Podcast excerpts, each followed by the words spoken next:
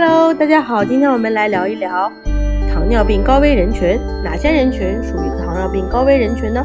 成年人来说呢，有这么几下十几点，你要注意听哦。一、有糖尿病前期史；二、年龄大于等于四十岁；三、体重 BMI 大于等于二十四，或者是中型型肥胖，男性腰围大于等于九十，女性腰围大于等于八十五厘米。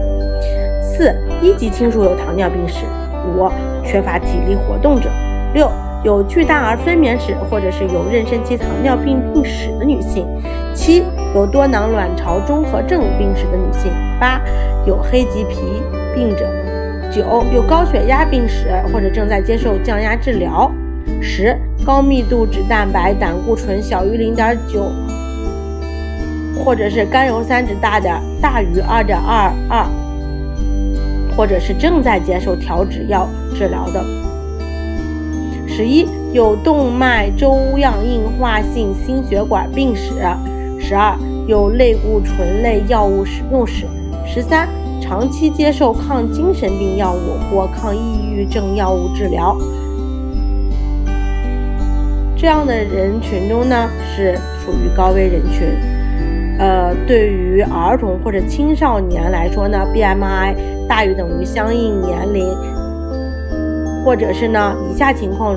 包有一项：一、母亲妊娠时有糖尿病，包括妊娠期糖尿病；二、一级亲属或二级亲属有糖尿病史；三、存在胰岛素抵抗相关的临床状态，比如黑棘皮病。多囊卵巢综合症、高血压、血脂异常等高危人群的筛查呢，我们是为两点法，即空腹血糖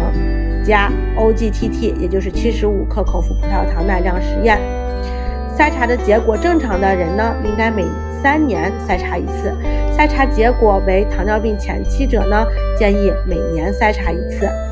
你记住了吗？下期见哟。